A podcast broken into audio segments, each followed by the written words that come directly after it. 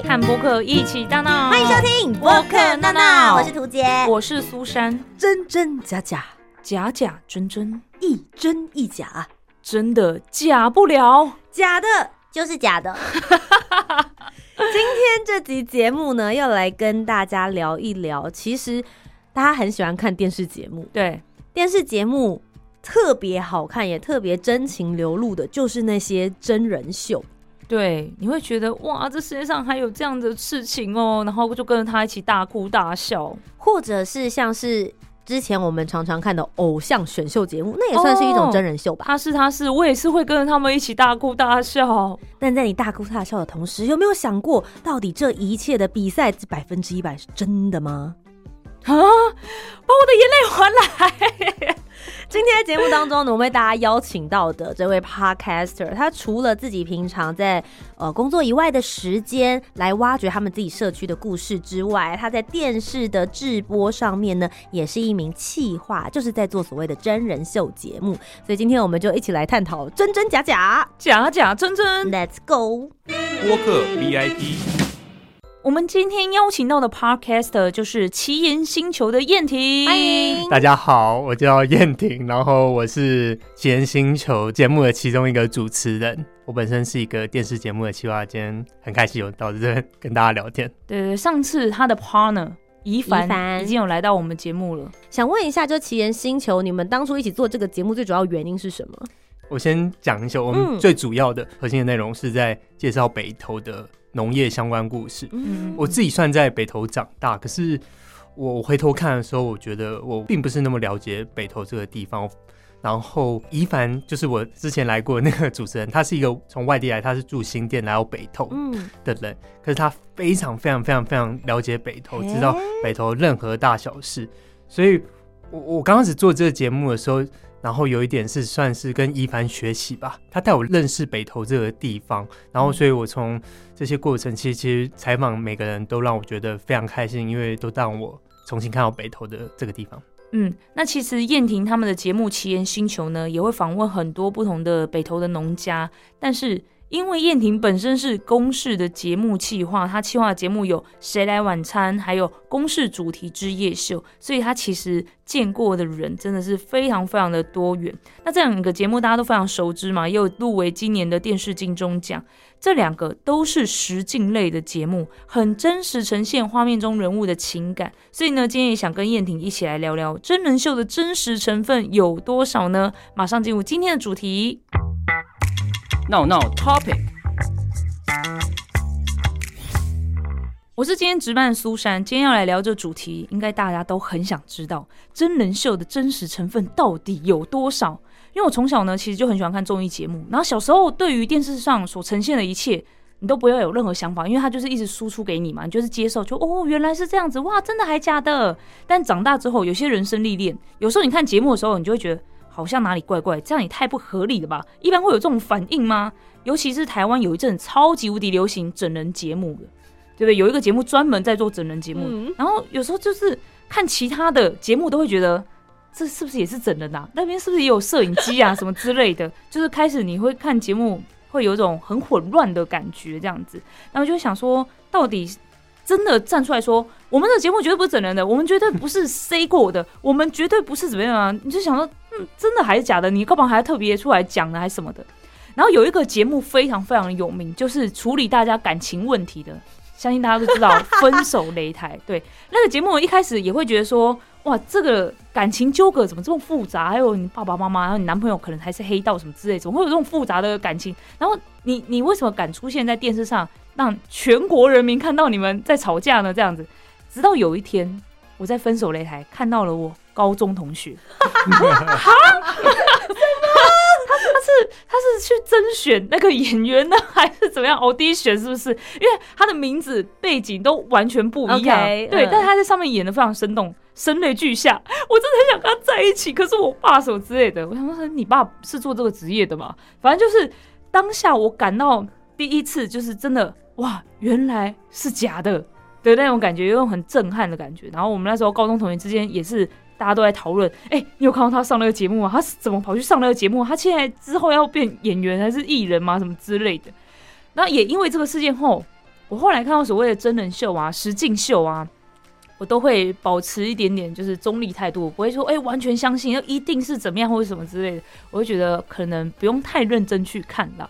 但是因为今天我们另外一位主持人涂杰上过很多电视节目，然后相关实境类拍摄也有，而来宾燕婷就是在做这种节目的人。身为观众的我实在是太好奇了，这个电视节目的绝对没 C 是真的吗？还是你们都在骗我呢？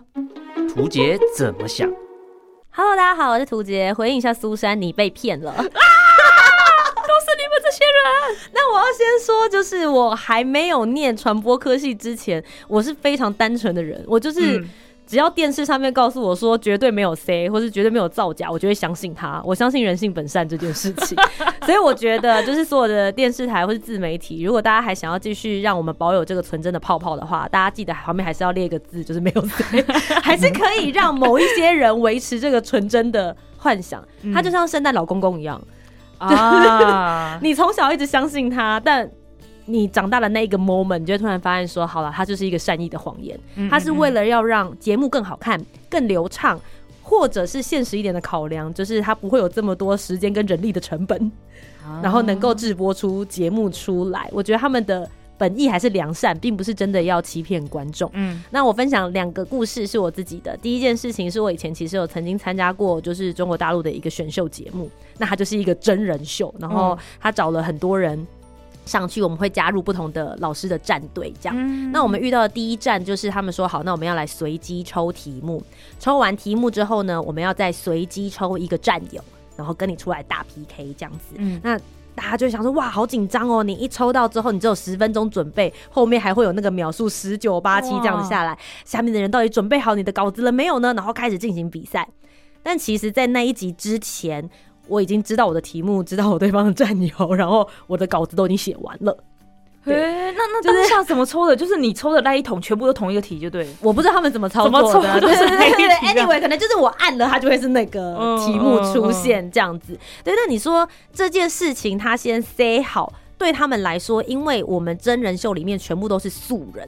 嗯，对，我们并不是每一个人都是表演艺术类的啊，或者他本身是艺人，他的在舞台上面的表现力就这么好，所以我觉得为了让节目能够更好看，能够让大家做好准备，讲出你自己的观点，我觉得做这样子的准备是合理性的。而现场到底谁会赢跟谁会输，是由现场的观众来去按投票，这件事情就真的是 random。嗯，所以我就会说，它其实是有一部分是 say 好的，然后一部分还是保留。他自己的一个真实性，然后让他里面的情感流动会比较真实。比如说当下我输了，我哭出来，对他们来说就是、嗯、呃很真实的一个情感状态。所以呃，我觉得这个拿捏的比例上面是还蛮重要的。然后其实我自己就会很好奇说。像我是参加的人，但我就会想知道，像企划或者是我的编导，他们是怎么样子来去决定，甚至是导演，我今天在哪一个 moment 的时候要给真的，然后我 say 应该只能 say 到哪一个地方，这个是我还蛮好奇，就是业界的内幕是怎么操作。然后第二件事情是我自己有在做自媒体，那我今年去做了徒步环岛，我当时其实很单纯想说，好，那我要做一个线性的记录，就我每天出门的时候就开始记录今天见。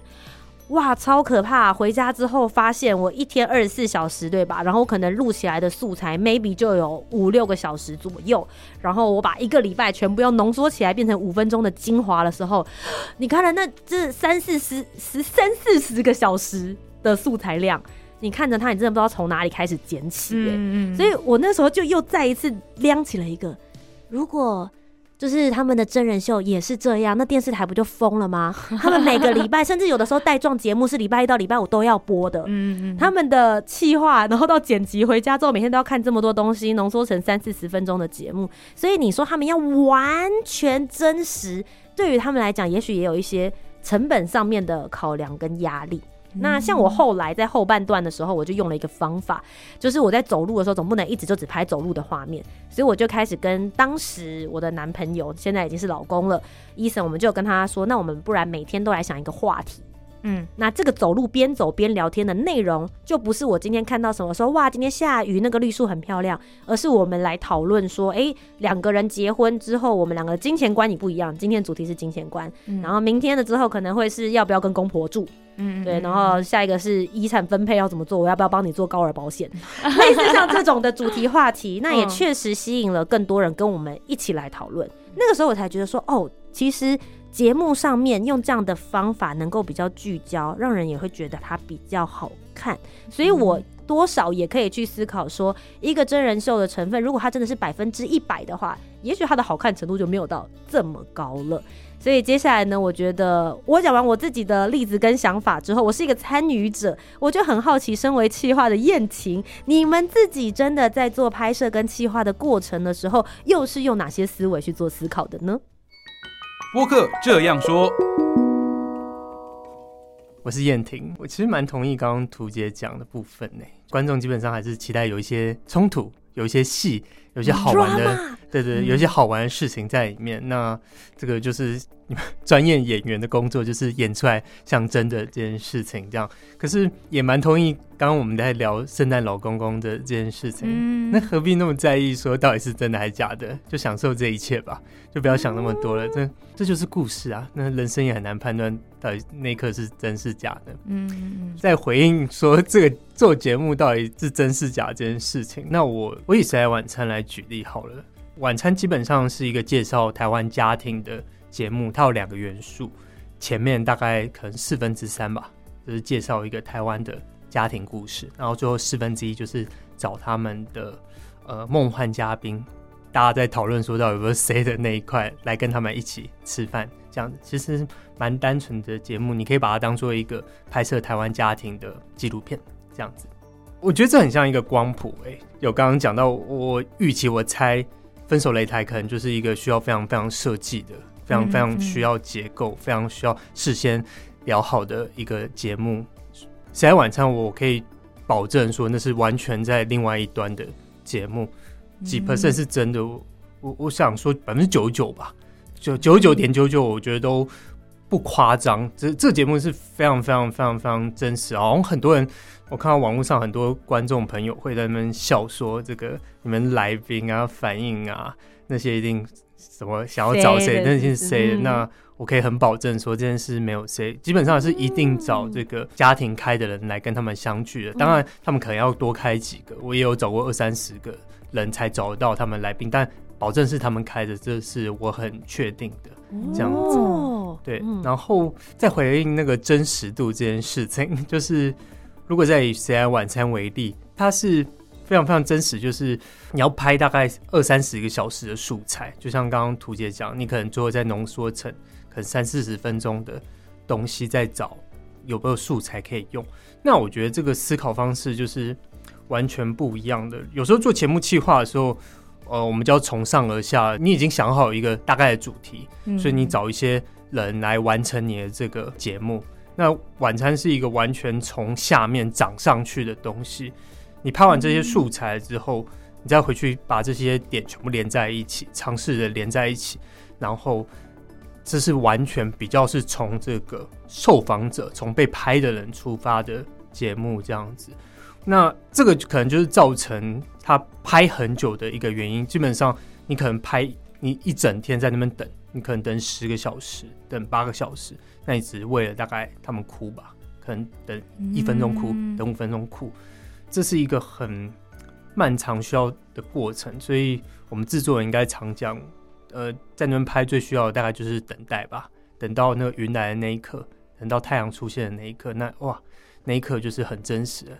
观众可能会因此感动，相信你们也可以想象那种感觉，这样子。你怎么想呢？Let's battle！哎、欸，光刚听完才知道，原来那个梦幻嘉宾是那个家庭开出来的名单，我以为就是你们觉得很 match 这个家庭，所以特别去找一个来宾来跟他们对话的。其实这两件事都是，我意思是说，但是前面一定是家庭开出来的名单。当然，当然，这就是一个很漫长的过程。如同刚刚讲，可能他们开前五个，你拼命的去拜托开什么刘德华、刘嘉玲、周杰伦，你就知道说那是梦幻名单。但为了家庭，你还是打电话过去吧。这种都是啊，算了，你们还是会打，还是说你们会直接委婉拒绝，还是说好，我收到名单，然后可能真的不理他，过几天还说，哎，要不到。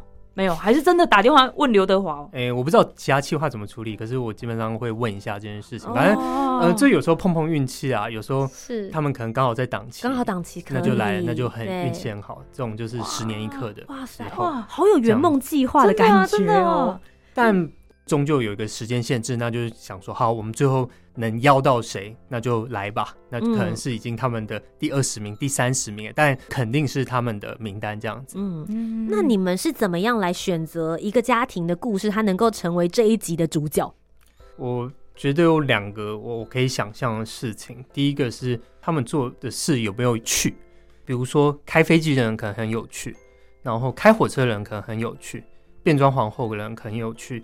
晚餐有时候一个很大的吸引点，可能就是带大家看到各行各业台湾的不一样的家庭，嗯、所以我觉得刚开始看这个职业到底多特别，我我觉得是一个蛮大的切入点。嗯、那第二个，当然我我觉得戏剧性这个非常考量的，我们花非常非常非常多时间在事先塞这个题材到底能不能用，在事先就已经要讨论说，比如说这家庭会不会表达，有办法上电视，嗯、表达程度怎么样，这样子。那我会说，问十个家庭，可能只会有一个答应说要愿意上电视拍。可是那个愿意上电视拍的人，可能表达能力不好，你可能就把他排除掉了，这样那可能也不行。所以我觉得那要天时地利人和，就是他们也愿意上电视，然后他们家又有一点戏剧性，比如说什么妈妈跟爸爸可能有一点冲突，儿子跟妹妹可能有一些冲突，就是彼彼此有一些戏在里头，家里做的事有点有趣。那我觉得这是事先我们在。挖题材或者在决定题材的时候，我觉得一个很重要的部分，这样子。嗯，我觉得其实真的很难，因为我实际在看这个节目的时候，我其实脑子里面跑出好多好奇的地方，包含你们为什么会选择这个家庭。嗯，然后第二个问题就是，他们怎么可以在镜头前面感觉起来这么自然，这么真情流露？我很好奇，你们在引导这些故事的时候，你们是怎么样子来挖掘，甚至是怎么样让他们在镜头前面能够这样子侃侃而谈的？我我会说，第一个点还是回到说，我我觉得选题非常非常非常非常重要。嗯，我我会说，那重要程度太高了，就是这个家庭愿不愿意表达，愿不愿意说出自己的故事。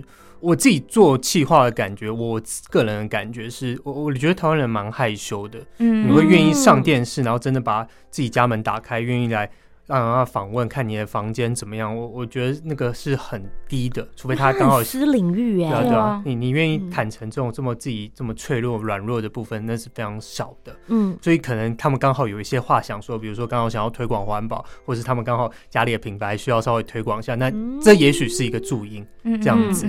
那这个就是我所谓的拍三十小时，然后抓得到那个三十秒，那个真情流露的那部分。嗯、那我觉得大部分时间都在等，我的感觉是这样。刚开始当然是被这种戏剧性，被那种他们的职业吸引，但是你问进去，刚开始随便聊一下，哎、欸，发现有一个线索 A。那也就线索 A，觉得哎、欸，他们好像有一点什么情感，比如说爸爸跟奶奶好像有一点什么感觉啊。那你就感觉到哎、欸，好像有一个石头长出来了。那你往那边走一步，那再跨一步，那就问下去，然后一直顺着走，一直顺着走。嗯，嗯，也许你会问到最后，你刚好那很像拳击，你就 KO 真的打下去了，那感觉就是、嗯、哇，他终于表达他的脆弱在里头。那那可能已经拍了二三十个小时，那。他终于愿意把他心里那种最脆弱、最软弱那一块展现出来。我我我觉得这是节目最感动的地方。就像刚刚讲说，其实我们大部分的人都会用力的去武装自己，很少有人愿意坦诚自己的脆弱。特别你又要是在镜头前面，所以我我觉得晚餐可能之所以好看，就是他带我们看到那些瞬间吧。现在有人在镜头前面坦诚他自己做不到的事情。那可能那一段时间，观众可能就是有共感了吧？我们发现说，哎，我们人生原来我们不孤单，我们有些人跟我们长得是一样的，有人可能遇到跟我们一样，甚至更严重的痛苦，但他们还是用他们各自的方法面对这些事情，这样子。嗯，所以，因为我觉得，比如说，这这个家庭很有趣的地方是，他们彼此有冲突，然后其实都很爱对方，可是一直不知道怎么表达。比如说，我们要讲这样的话题，可是你们去怎么找到这个家里有冲突，然后还有家里的成员都愿意出来讲这件事吗？可能。比如说，小孩跟爸妈有冲突，小孩可能我想告诉我爸妈什么事情，我想透过电视节目，我希望你们来采访我。可是爸妈愿意吗？啊，你妈啊，那啊，干嘛要找什么电视台啊？你要让全国人民都知道这些事情，还干嘛之类的？你们怎么去找到这样的家庭？然后真的是全家人都想要透过节目来表达彼此。而且如果说真的要讲到哭，讲到能够在有灯光、摄影机还是什么之类这么多工作人员状态下讲出那段。我其实是什么样的想法的？这样这样的画面，这个真的是很困难的。其实基本上我们拍摄的时候，通常只有两个人，就是导演跟企划而已所以拍出来阵仗的没有没有大阵仗，这样这样把大家吓死这样子。对对，所以大部分就是很像有一个记者在跟你聊天的感觉而已。嗯、这这可能是一个很大，不要让大家觉得紧阵紧张这样子。嗯、那我自己这是我个人看法，就觉得哇。需要一点天时地利人和，不是每一集都可以达到那种这么用力，就哇，真的觉得你真的想要在电视机前面，你也想一起哭、一起笑那种感觉。那我觉得大部分时间比较像是说，我刚刚讲的摸着石头过河，你摸到第一块石头，你觉得可以往那边碰一点，那你可能碰到一块石头，就像你说的啊，爸爸好像不愿意讲了，那你就停了。那这个故事很可能在这个点就断掉，那你就往其他地方走吧。那就地方地方走，你就会发现，哎、欸，其他地方其实还是有很多有趣，像比如说家里其实还是有一些，比如说他们煮饭的方式啊，冰箱的种类啊，房间可能堆了一些东西啊。我觉得，当我们把这些有趣的事情、好玩的事情呈现出来的时候，那个家庭就已经很好看。因为我觉得那个台湾的家庭，那前天晚上好像拍了五百个多家庭，每个长得都好像有点不太一样。这件事情好像。光有人打开门，愿意介绍他自己的事情，也不一定他有时候要哭到什么程度之类的。嗯，这基本上已经应该是蛮有趣的事情了。嗯，那你自己在这个过程当中，有没有真的帮哪一个家庭，他们在拍完电视节目之后，真的把那个结打开，或者是他们在这之前，他们不愿意沟通，透过这样子的方式，真的有 move on 的？我们节目有一集是拍到他们离婚的。当然，事先就已经知道说这个家庭是已经在离婚状态，嗯，就我们去拍，就就拍到他们去户政事务所签离婚证书。嗯、那我会说这是十年一遇的时刻，你刚好有些这样可以碰到这么棒，有人在电视节，这次离婚前一晚，大家全家人哭的半死，那真的是要分别的一刻，那真的是。很感人，这样子，这个有没有解打开他们他们人生稍微往前走一点？我我相信那个节目那一集对他们是有一些帮助的。嗯，那我自己上次做一个有一集拍完之后，受访者那我让我很感动的地方，受访者一直跟我说谢谢，就是一直觉得说，其实大部分时候我都会想要跟他们说谢谢，因为他们竟然愿意分享，打开他们门分享他们的故事，可是他们竟然开始跟我们说谢谢，因为。他们说，在这个采访的过程中，他们好像重新过一次他们的人生，他们好像重新开始反思，说他们人生哦，原来是如此。就是在某种程度上，在我们的引导之下，我我们在顺着那些石头在过的时候，我们好像发现了一些事情。我不敢说每一次，但有时候他们会说：“哎，我竟然没有想到这些事情。”哎，哎，我。从来我我之前看我人生，我我我没有用过用力想过我人生，但你因为你们访问，我重新开始思考我的人生。哦，原来是如此啊！所以他们可能跟我说一声谢谢啊，谢谢你帮我们重新整理了一次思绪，这样子。嗯、那可能就是我我会说有，我可以很肯定的说，有些人因为平常是很少，我们平常应该不会跟爸爸妈妈家庭讲真心的话，我们节目可能。帮助了大家一起讲这个话，我相信的。嗯，在梳理别人的人生故事过程当中，你会顺便梳理自己的吗？因为我会觉得你们这么 involve 在这个企划或别人的人生故事当中，是不是也会从里面找到一些属于自己的答案？我我自己是非常非常感性的那个企划，所以我基本上每次拍都会哭，就是拍到那个你觉得很有共感。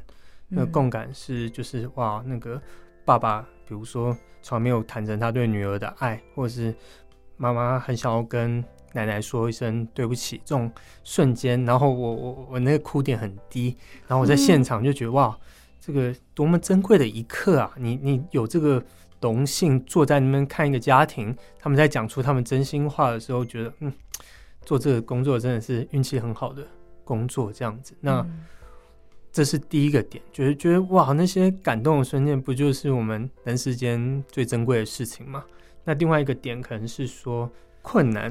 就是你会发现，说我我们每个人都会有一些像我们刚刚在讲脆弱，就是我们想要完成什么目标没办法达成，我们想要很想要追求，我们想要爱一个人，但是没办法达到，我们可能难过，我们可能失望。但是透过这些节目，那我自己相信说，你看我们每一集有有些集数，你会看完之后，你会对 很发现说，哇，原来他们是怎么面对这件事情，相信会很有共感的。那。我会说这个节目很帮助整理我自己的人生，它会让我回想很多事情。这样，嗯，今天燕婷来跟我们分享，她在做《谁来晚餐》这个节目的时候，她自己也获得很多，就看到各式各样的人，其实他们的人生经历，我们不一定有经历过，可是我们也有经历其他事情，它是有共鸣的，它是有相同的感受，是一样的，所以。今天听到燕婷这样的分享，我自己也觉得我好像也获得了什么，好像也开始去思考我的人生的那种感觉。嗯，那我最后这边想要问燕婷，就是像你们在企划《谁来晚餐》或是像这样子类型的真人秀节目，你们最后有没有想要对观众说什么？对于收看的人，身为一个企划，你觉得他们希望用什么样子的心情、什么样子的态度，或者他们希望可以从节目里面，他们能够带走些什么？那个每一集我猜写的气话，他们在表达写这个哪一集的时候，他们会有一个，你会感觉到那个最感动你的地方。那我我感觉说，哦，每个气话基本上感受到那个家庭最能共鸣的地方，他们开始会用力，我用我话讲，在用力打，用力的往那边想办法钻出去。那你会觉得哇，好想要分享这个情感给这些台湾的所有观众知道这些事情。这样，那我相信这是企划。已经很努力的在做这件事。那我相信每个企划、每个导演、制作人都会去看 YouTube 下面大家的留言，对，对，看一下大家留言。嗯、大家可能会说：“哇，这个家庭最让我感受到的是什么？它最让我会吸引的是什么？”大部分都让我蛮出乎我意料的。哦，我我我觉得大概有有我知道我我自己在写的时候已经知道我要用力往那边打。那、嗯、有些人会跟我我中了，嗯、我知道你们想要看这个东西，嗯、但。我觉得这就是纪录片好玩的地方吧。这个人人有诠释的空间，嗯、每个人看的时候都会产生出自己的想法。那这时候就会觉得自己做这件事，好像帮助他们重新思考他们的人生吧。我想。就我今天听完之后，我就觉得哦，原来人与人之间的信任还是在的啦，不是说这种标榜没 C 就真的是在骗我还是什么的。我觉得我会重新去看这个电视节目。好，好了，今天非常谢谢前沿星球的燕婷来到我们的节目当中，谢谢，谢谢。